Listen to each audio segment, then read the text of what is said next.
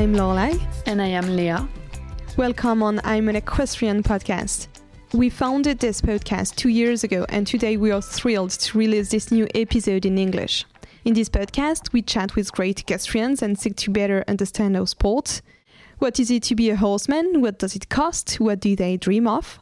We hope that each of our episodes will participate to strengthen your passion for horses and to empower you as a horse lover, a horse rider, and a person. Shall I introduce our guest, Juan Matute Guimon, the rising star of international dressage? We met Juan for the first time last year during Lyon World Cup, and that day we both were struck by the positivity and brightness he conveys everywhere he goes. Even in the middle of the arena, Juan will be all smiling, sharing good vibes with the judges and the public around him. However, if you know Juan's story, you then know that his journey was not spared from bad days. In this episode, we talked about his life from Spain to the USA, where he spent most of his teenage life. We tried to better define his personality to understand how he manages to always find positivity out of failures and setbacks, and we talked about his ambition and dreams. If you like this episode, do not forget to share it with friends and to send us your thoughts about such an illuminating discussion. Today's episode is sponsored by Flex-on. We could tell you how much we both like all Flex-on stirrups. We could try to say how innovative and disruptive their range is. And I could tell you some of the wonderful memories and experiences I've had while working at Flexon for three years. But for today, we'll just let somebody else share his vision about the brands. Hey everybody, I'm Juan Matute Guimon. Uh, before you listen to our conversation, I'd like to talk to you about my partner Flex On. So I met them through uh, Tienda Hípica Pinol. It's a Spanish equestrian shopping center in Madrid. They had talked to, to me about this brand and how great they are and their stirrups and how their their technology uh, with the spikes in the in the bottom of the stirrups uh, helps prevent uh, the stirrup from sliding and even though at first I was a bit hesitant, I ended up uh, trying them and I fell in love with them from the second I got on the saddle and I placed my feet inside the stirrups. So the relationship that I have with them as a team is uh, fantastic. I met with Matthew Roques in Aachen 2021 and from the moment that we that we met, I could already tell that that we were a team. We had a great great relationship already because of the partnership that we began early 2021 and I, I like that you know in, in partnering with people that represent brands such as flex on. And uh, these stirrups have influenced my riding in the sense that they're, they're light they are sporty uh, and they are yeah they're, they're cool. The latest product that I have from them more dressage influenced and is not only a cool stirrup but it's also a beautiful one you know with the shiny silver. I'm very very happy with these products and I, I would recommend them to everyone all around the world to test them, to see for themselves, to see whether the, the spike system helps them to prevent the stirrup from sliding and it gives them more stability, but still having a light weight and uh, being nice and sporty. So I encourage everyone to test them and uh, to get the pair for themselves. So you've got it all? Flex-on is a French brand that was created by Laurent and Caroline Bordes. The range includes stirrups, boots, and also a saddle now. And trust me, the team is as cool and dynamic as their range is innovative.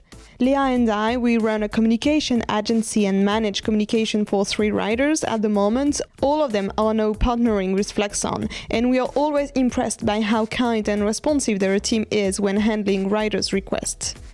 Well, time to listen to Juan Matute Guimon now. Enjoy your listening. Hello, Juan. Hola. Well, we we'll start this conversation by thanking you for accepting our invitation with so much kindness. Of course, how, how could I not accept uh, from French uh, people such as yourselves? Super kind. This interview is the very first of our Wellington trip, and we are really happy to get to be recording with you here. Juan, you are 24 years old. Yes. You were born in Spain, but you have settled here in Wellington a couple of years ago, if I'm right. Mm-hmm. This move was part of your plan to dedicate your life to dressage and to become a professional rider. And, and to reach the and to reach the elite of the sport, because as I as we all know, the the, the very best of our sport live in Europe, and uh, being a Spanish uh, citizen, of course, uh, I would have to go back to Europe. And we can say that this had been a success since uh, you are already are one of the best dressage riders in the world and with a promising future ahead of you. So let's dive into your story. Can you tell us how all of this started? How and when did you start reading? And at what point did you understand that horse riding would be your job? Okay, so I started when I was, uh, I believe, uh, six or seven years old, uh, riding ponies uh, with my sister. But at first, I did not like uh, horses. I just liked uh, the typical sports that young men do soccer. I liked also tennis. I liked swimming. I liked running. I, I did not really like horses.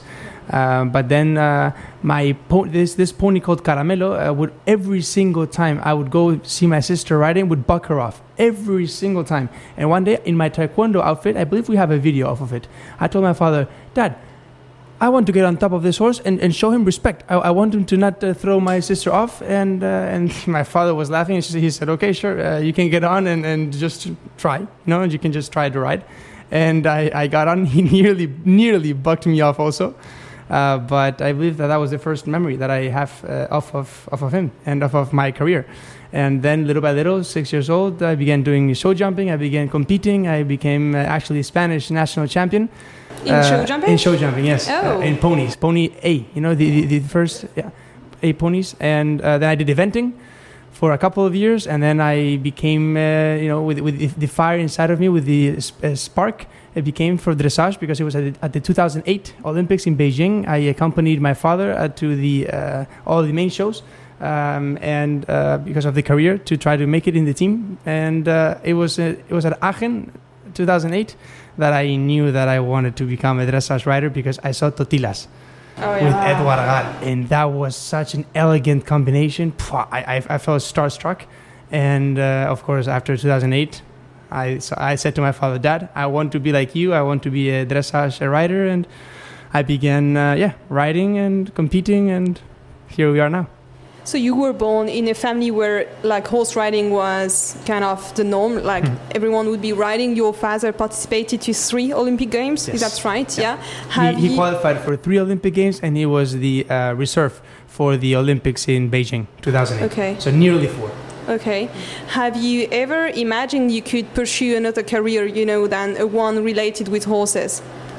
Okay at, at first uh, of course i had the goal of uh, just having fun you know i just uh, would ride in the afternoons after school with the goal of uh, enjoying and having a good time uh, but uh, little by little i, I became yeah more with, with the goal of becoming a professional and making it in the top sport but never would i have imagined that I would make it so quickly. You know, I'm, like you've just said, I'm, I'm 24. This is quite uh, you know quite quite quite rare. Even though that nowadays uh, there's many young uh, riders uh, that are making it in the top sport, but the average is 40, 45. You know, of uh, top Olympic uh, riders and top sport riders.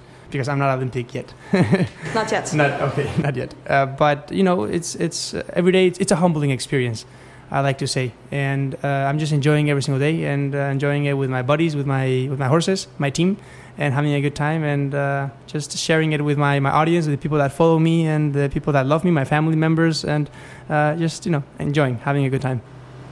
Juan, you turned 24 last November, mm-hmm. and as for many top level sportsmen, your life is nothing like a regular life of a guy uh, in his 20s. Yeah. Could we talk about your daily life? We know mm-hmm. how hard is it to reach to the top level sports and the sacrifices that come along with such a journey. Yeah. Do you feel that you are sacrificing a lot of things to be able to perform in your sport?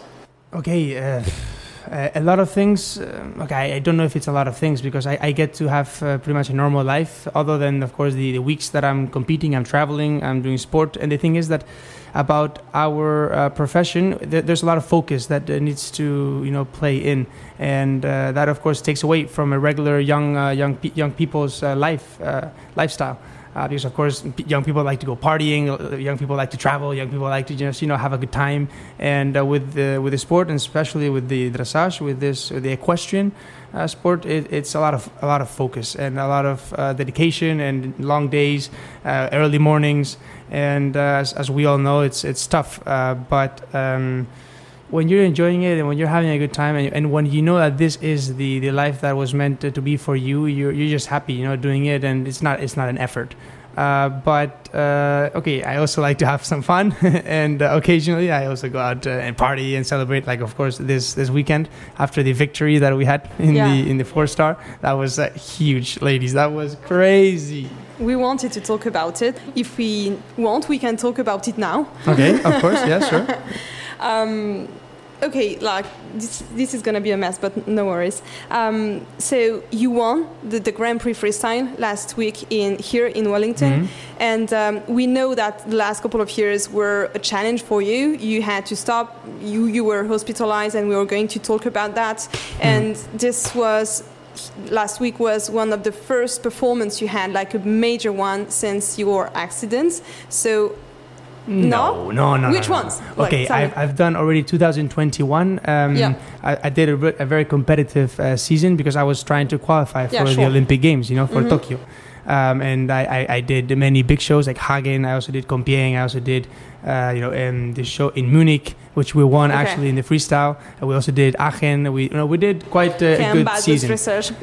but uh, but we did not achieve our goal Yeah. of qualifying for the Olympic Games, and of course we also did not make it in the team for the Europeans. So those were two big disappointments, big letdowns. But uh, the following morning that I had the news that I wasn't going to be in the team, I woke up with a thought in my mind that okay, I'm going to make it in the next year's teams. I want to make it in the World Cup final, uh, and I want to make it, uh, of course, to Leipzig and uh, to the you know World Equestrian Games in and to Paris. and to Denmark, of course. And with the goal eh, from the day that I was told that I wasn't going to be in the team for Tokyo, I said, okay, you know what? All right, so be it. My next goal will be Paris, and I will be making it into the Paris uh, team. I don't know if it's if it will be with Quantico or if it will be with a different horse because he will be 18 by the time. Uh, but I, I know that if in, in this sport and in life, I, I know that I'm young. I know I know that it will be a bit strange for, for such a young man to say this, but you must be uh, dedicated and you must be focused in the goal and belief and have the dreams and to turn them into a reality. Uh, you know, and to turn them to make them come true. You must have the goal and work every single day with with you know trying to get a step closer and trying to improve and trying to learn always. So how do you feel when you when you win a class like the one you, you won uh, on Friday? How is it in your mind? Is it emotional? Is it are you proud or are you um, just um, glad because you think it's a, it's one step forward to your goal? How how do you think about it? I'm very I'm very competitive. You know, it doesn't matter who's uh, riding in the class in the test uh, with me. I always want to win, even if it's Isabell Werth or Patrik Kittel or Dorothee Schneider. I also just want to win, and I, or at least I would like to get as close as I can to the victory. And that just makes me, you know, Im- improve my, my technical side. And in the freestyles, of course, it brings out the special charm. It brings out the special uh, skills, uh, and uh, that makes the scores go up. And uh, but okay, of course, I, I have to be humble because this is a sport that, as you as you both know, it's uh, many years, you know, and it it will, it will take a long time for me to really be able to make it in the in the high uh, in the high end of the sport. But uh, I, I believe that with with a goal in mind, you can always just ride and, and continue striving for the best. And uh, I, I believe that I just I got carried away from your your question, but uh, That's okay. Don't what- worry. okay, all right. If, if you're fine with my answer, if you're fine with my answer, it's okay. In 2018, you chose to get back to Spain to study international relations in Yes. Madrid and decided to settle in Europe. Can you tell us a little bit about this decision to get back and start studying at the university? Uh, was getting a degree some mandatory move for you? Um, okay, so I began studying in Penn State uh, in 2017, I want to say. Yeah, 2017, ending of 2017. I began studying at Penn State, and then, of course, I moved uh, to Europe in 2018. And then, with the time zone difference, it, it just did not make sense for me to continue being enrolled in, in the US uh, college, university. Uh, and then I switched uh, exactly to uh, study uh, business and international relations. And yeah, i I liked the thing is that I always liked to combine. You know, I liked to combine uh, sport with a career of uh, just cultural knowledge uh, because it's something that I've always uh, valued. Um, and uh, but of course it was 2019, then the pandemic in 2020, my brain bleed, and then everything that happened afterwards. And then once I, I woke up and I be, I recuperated uh, my life like I was, I w- had just the goal of making it in the Olympic Games in Tokyo. And then of course my studies were completely on pause; they were on the side. Uh, but who knows if I will uh, continue uh, with it in the future? Because the thing is, I have a, a very interest in in different topics, you know, uh, and uh, not just horses, not just the sport, and but also the business. And I love politics. I love culture. I, I love traveling. I love seeing the world. I love the geography, and it's something that is always, I believe, instilled in me. And who knows if in the future I will uh, get, go again to college because at the, at the end of the day, there's no age limit. So you can always go back and, and study. Can you already think of a new chapter in your career, or do you think you are going to remain focused on your riding? Uh, I, I, don't know, but uh, because there, there's so many uh, business opportunities in the horse world and in the horse sport, I would think that it would make more sense to just stay and, and, and to continue, of course, pursuing my, my goals as a rider and make it uh, in, in, the business and horse sales and uh, who knows maybe if i start in the future a, a personal brand uh, i have no idea. But there's so many opportunities you know? And the thing is that it's a, it's a niche and i, I love this community i love this sport and i love the equestrian uh, world and uh, who knows so uh, I'd like to talk about like Hubert as a person, as an individual, because we just started. You said that you were very competitive. Yeah. You said um, that you're very resilient also, and we know mm-hmm. that. Um, and there's something that's like kind of surprised us when we saw you riding in Lyon. Mm-hmm. You were all you know smiley and okay, maybe not eccentric, but you were very expressive yeah. in, in the arena. And um, you won't be surprised if I tell you that very often uh, dressage riders or, or, the dressage world is seen as something very formal, boring and boring, formal, boring, yes, yeah, yeah, yeah. And can you tell us about you? Is this something that you really want, you know, to be walking out of the lines and to be uh, adding some fun and some extra, you know, extra smile to dressage? Yes, uh, I believe that it's it's part of the youth. It's part of our uh, charisma. You know, it's part of our personality also uh, in in the young people. You know, the the, the passion, the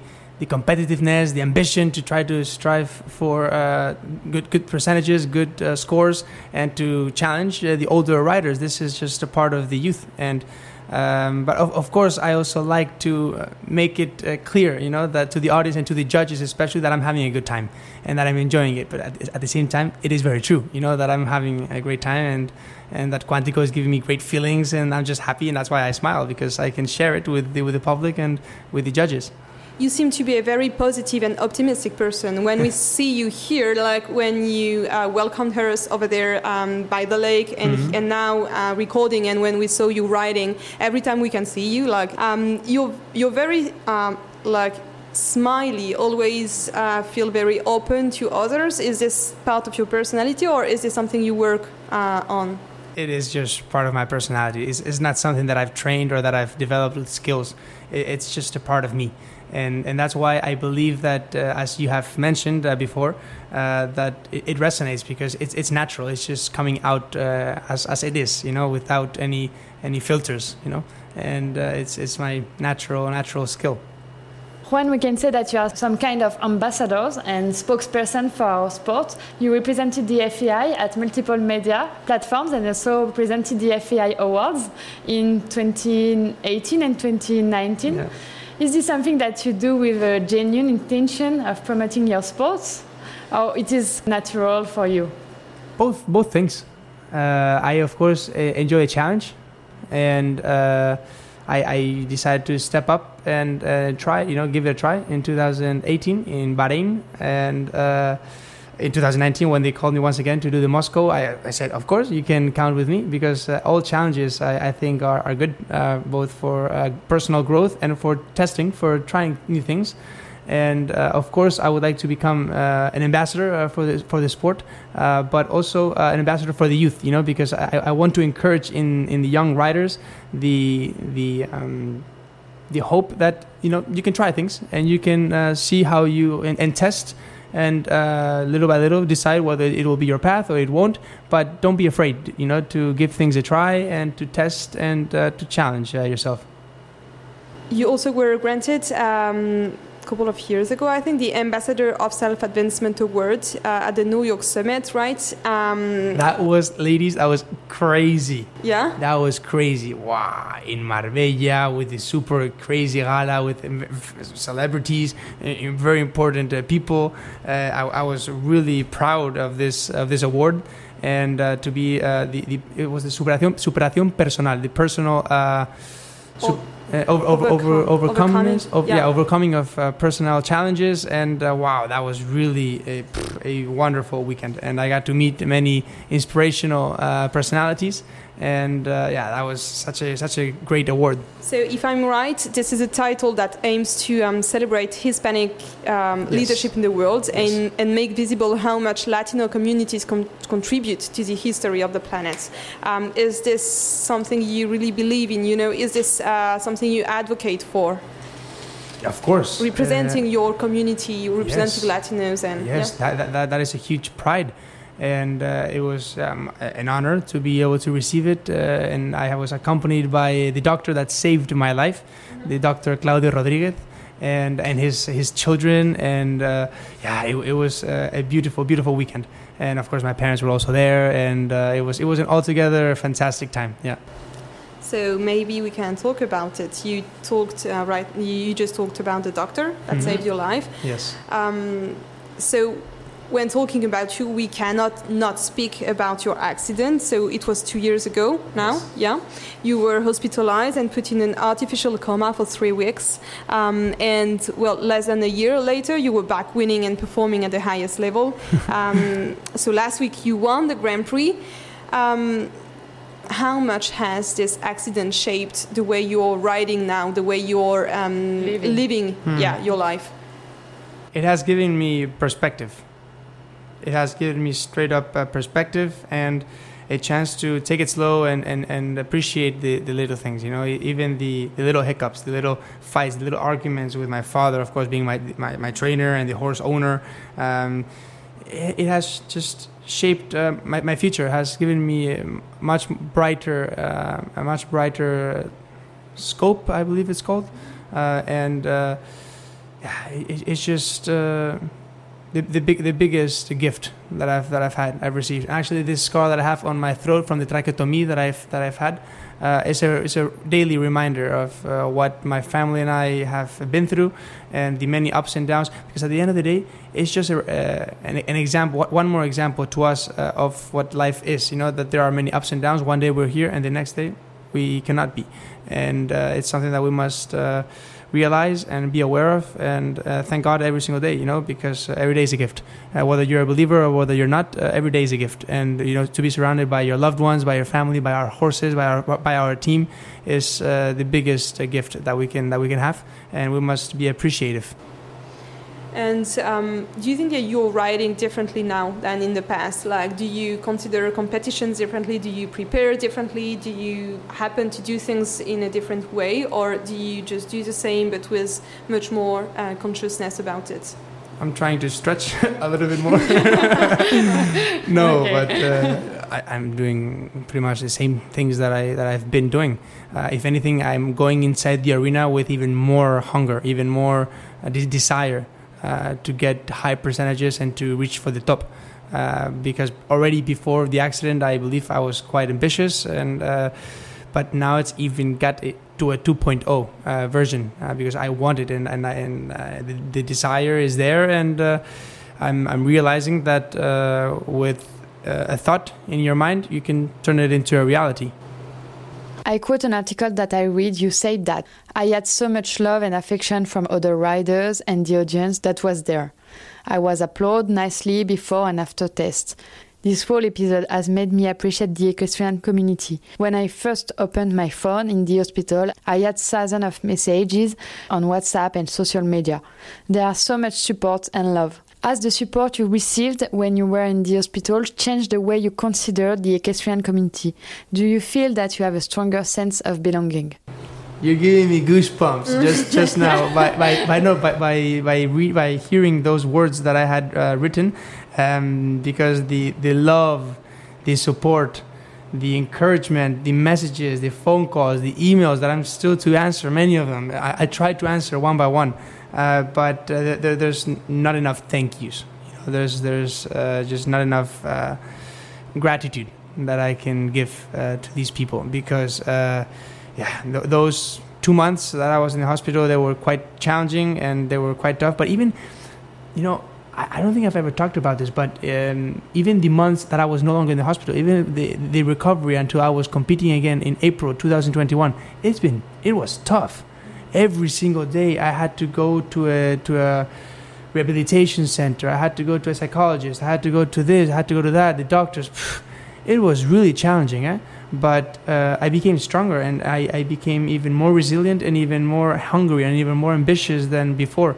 And uh, you know, until I'm just where I am today, uh, it, it's it's shaped me, and I believe that uh, in in the future I will continue to look back at the pictures and the videos that we have uh, on our phones, which is what's crazy to me that we have all the content on our phones because just a quick snap or a quick video can, could, can be taken at any second, and uh, just to look back and say, hey, all right, take it slow and just realize where you've gone and where, where you where you were and where you are now, and appreciate, you know, and uh, enjoy, have a good time, and uh, take it easy, but without losing the the focus. What did you miss most um, when you were in the hospital? Was it horses? Was it sport? Was it to be free? okay, I'm going to say something really funny that uh, I told my parents when I was in ICU that I wanted to eat jamon, ham, Okay. Spanish ham. yeah. I, I, I, couldn't, I could not speak. I could only whisper, and I would say to my parents, eh, Dad, Mom, I want ham, jamon, jamon. I was so hungry. And uh, what, what did you what did you just ask though? I, I don't know why I said uh, Like- that. I said, what did you miss most? But I Ah, was yeah, thinking yeah. about horses or sport, maybe not jamon. No, but uh, okay. Of course, I would ask my parents uh, every um, every day, and if not every other day, how my team was, how my horses were training. I would I would have these uh, flashbacks to horses that I was riding in the past. That's something that's most interesting to me. How my memory uh, was working, you know, because uh, I, I could not remember that I had won the world championships of PRE horses, and that was just six months uh, before it all happened in in November 2019. And so when my parents uh, told me, because my parents were of course, of course, testing, you know, in which area of the mind uh, it was affected, which part of the memory was altered, uh, and they, they did not they did not know. So they were asking me all of these questions to see where I lost the memory. And uh, when they told me that I had won, I could not stop crying because I, I could not believe it.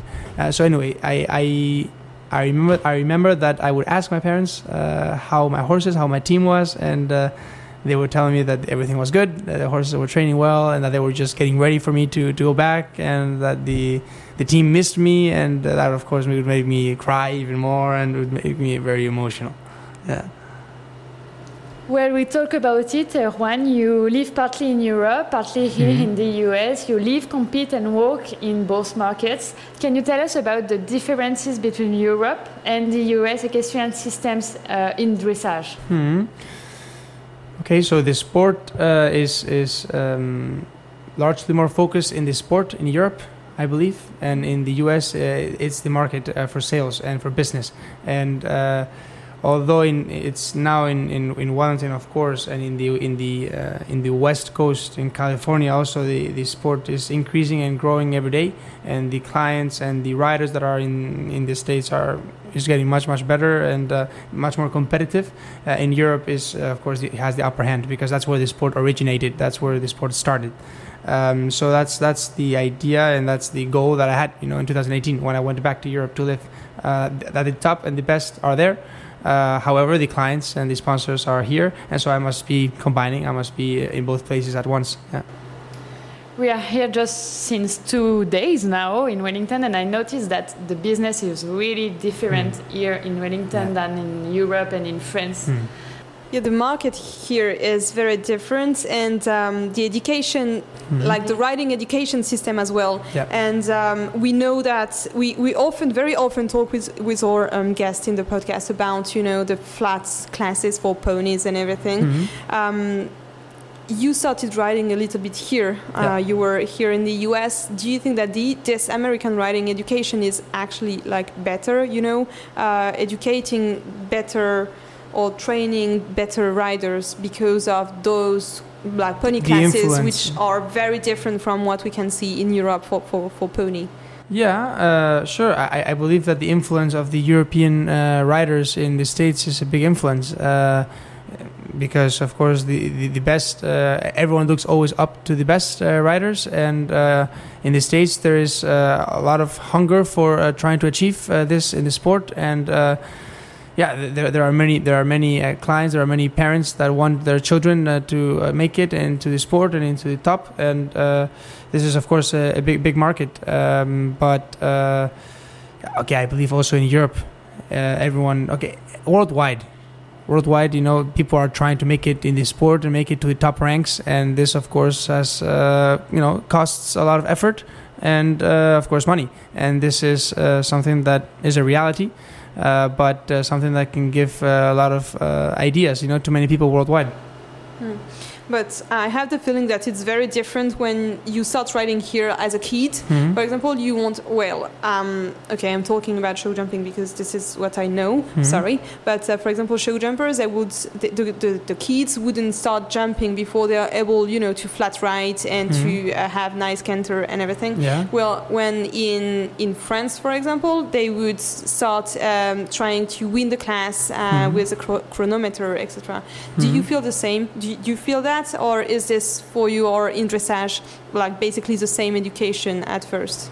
I mean, you, you must first, before you go into a show, into a competition arena, be able to master the skills at home. You know, Yeah. so this is uh, worldwide. Uh, it doesn't matter the sport that you do. It doesn't matter whether you're a beginner or whether you are a professional. Before we go into the ring or into the arena, we must be ready.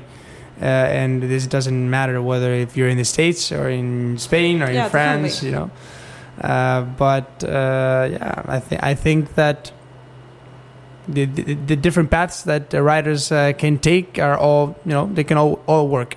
Uh, however depending on the professional that you have uh, recommending and suggesting and training can make a big difference in the results and in and in this in, in how quickly you can achieve those results. And the quality of a horse as Yeah. you ride. yeah yeah. That is also of course a big influence. You you, you need uh, the thing is that i always say that it's a 70% uh, of the uh, importance in the quality of the horse and a 30% in the rider.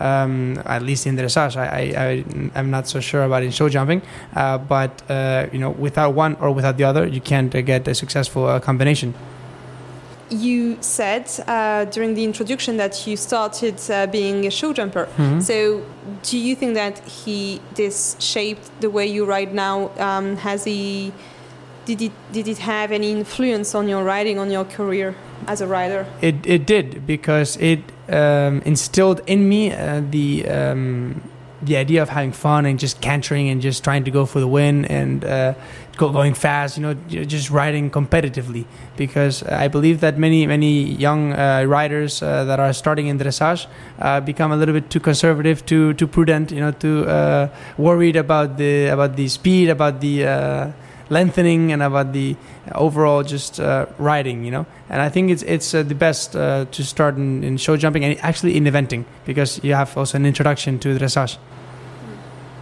So, Juan, I quote something you said in another interview. Mhm. You said, I want to be in the top sport and must take every opportunity I can. And you just said at the beginning of our interview, what are your dreams now and ambition for the next couple of years? Okay. You talk about Paris. Yes. But maybe. Okay, I'd like to make it um, in the World Cup final uh, in Leipzig uh, just next month. Uh, and I'd also like to make it into the WEG uh, 2022 WEG in uh, Copenhagen, I believe. Yeah, and but that's just for this year. Next year, I, the, the the goals will continue coming. I, the thing is, I, I don't like to just straight up say share my goals for every single year of the following of my future in the career. But I'll take it a step at a time. Uh, but of course, the goal is always to make it in the Olympic Games. Uh, and uh, yeah, I, I believe that you, when you have a goal set ahead of yourself, uh, you can ride and you can improve and you can uh, work hard and make the effort and uh, try to learn and try to take as much information as you can in and learn and grow and yeah, try try to reach the top. So you must be building the system to bring you to be performing, you know, and reach this top. And um, we know that you train with your father, for example. Mhm. Can you tell us a little bit, well, first about your father, the Mhm. relationship you have with him, and the way you work together, and uh, the way he has influenced also um, your sport and your Mhm. career, and then the system you are building, like the people you, you, you would be working with, and Mhm. the way you work with the, with these persons. Okay, my, my father is the biggest inspiration, uh, both uh, as a writer, as a father figure, and as a horse owner, as a yeah, um, a partner. He's uh, my, my teammate, and uh, he's the leader. Of course, that's something that I must always uh, keep in track and keep uh, reminding myself that he's the alpha. He's the one that I must follow. Uh, because I, I'm young, I'm 24 years old, and of course, at times I, I can also get a little bit cocky. Uh, and my father all the time, with the whip, sma- smacks me and says, "Hey, humble. You know, you have to be humble and you have to keep steady and keep under control." And um, yeah, it, it's every single day. It's, it's a challenge uh, with with him, uh, but I think this is positive because. Uh, one can only one can only learn and one can only uh, grow um, from here, and uh, yeah, even though at first it, it, used to be a bit even more challenging. Every single day we would have argues. Every, every single day we would have fights. Every single day I was I was uh, I had my doubts of whether I would want to pursue a, a name in this in this sport uh, to share with my family, and uh, of course it was very challenging. Uh, but I'm glad that I did not uh, I did not take the wrong decision and uh, stopped and quit it because if I would have I wouldn't have been where I am today. Um, but yeah, I, I, can only say that I, I love my father, and every single day when we argue, I ask for forgiveness. I ask, I, Dad, I, I apologize. I apologize. I was being a little bit cocky. I apologize that I was being a bit arrogant, and uh, and I did not listen so much. Uh, but uh, yeah, my father and I have a great relationship. Is it the only person with uh, whom you, you train? Or do you have other trainers or people you, you would be working with, you know, to, uh, to learn? Mm-hmm. Uh, okay, I've ridden also with the different uh, trainers, uh, of course, national uh, coaches um, that have worked for the Spanish Federation. but he's the 99.9% of the trainers that I've worked with. Um, okay, I've also uh, taken in advice uh, from different uh, trainers, different judges. but he's yeah, I'm my father's student and will always be so, I believe. You said, can, can, you tell us the age uh, Quantico is? Yes, he's 16 years old now. Okay, you said he would be uh, 17 by the time the WEG Eight, will happen? Yeah, seven, no, yeah. 16. He will 16, be 16 by the time, yeah, this, this okay. summer. 16 and uh, by Paris it will be 18 yeah by Paris um, how do you manage um, your string of horses mm-hmm. to be able to go do you okay so that's sorry for, sorry for interrupting you just now Loreleï but uh, um, that's something that I also wanted to mention from the previous question. That uh, the string of horses that I have, uh, they, they all vary in uh, in ages. Uh, so, for example, Quantico is right now my uh, oldest horse, my Grand Prix horse. Uh, but my next horse in the string of horses that I have at home in my team is 10 years old this year, and he'll be ready to do the Grand Prix debut in the coming months or so. and then I also have a really good seven-year-old Holsteiner. Uh, and every single time we try to have a horse of different ages. You know, we try to have an, uh, every age: six, five, four, three, uh, eight, nine. You know, we always try to have uh, all horses because they're they're all for sale. You know, it's it's a business, and uh, this is something that was uh, very um, taught to me when I was very young. And it's it's we have to keep the business running, and when one sells, the next one is coming, and when one doesn't sell, we keep him for sport. and yeah, it's must continue evolving and continue uh, growing and uh, and I will like to make it in, in business myself uh, eventually too. I've actually also just now purchased my first horse and uh, okay not just in 2021 early 2021 uh, but I'm most excited because it's my first investment my first horse investment. And do you feel like uh, if Quantico is not able to make it um, mm-hmm. to Paris because too old at the time, I will find for sure a different uh, horse. Yeah. I will find a project for sure because where there is a will, there is a way. And when you have uh, such power, such belief in yourself, uh, you can always find uh, a collaboration. You can always find a, ho- a horse owner. You can always find a project. Always.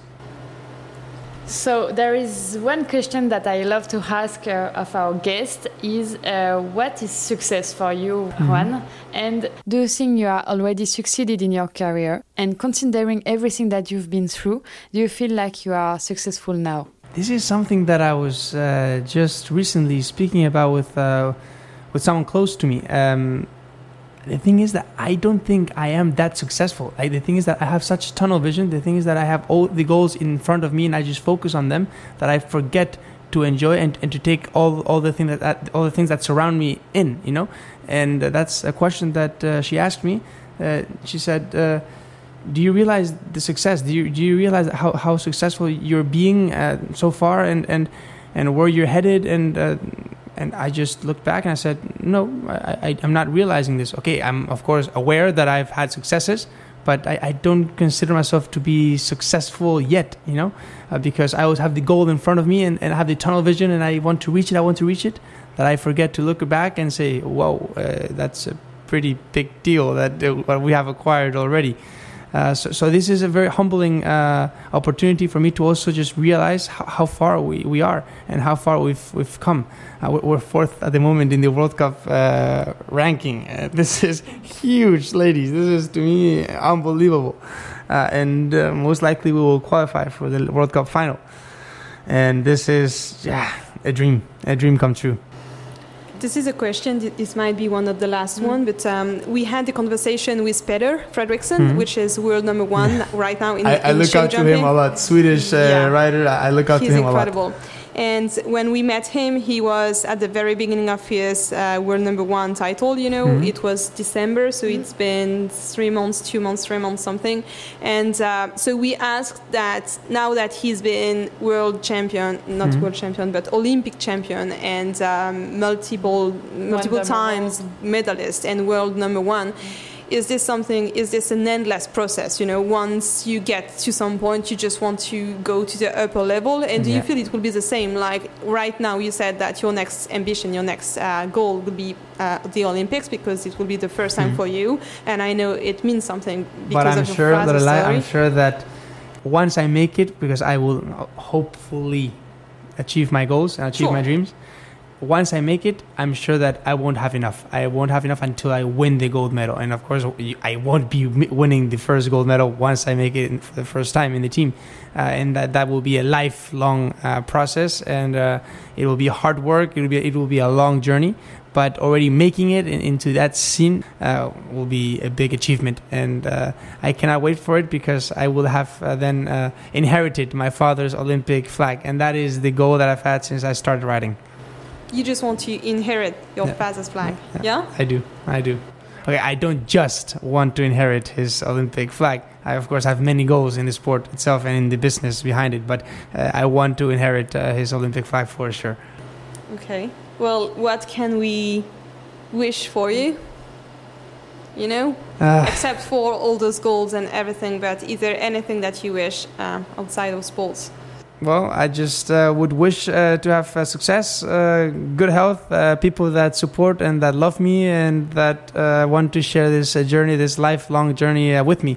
And that I will always have this support and good health. At the end of the day, that's the most important. That's what I learned from my 2020 experience. And that today we're here, but tomorrow we might not be. And we must just enjoy, smile, and be happy. So may you remain healthy and successful in riding um, better and better. Thank you. Thank, thank you very much. Thank you. Thank you. Thank you.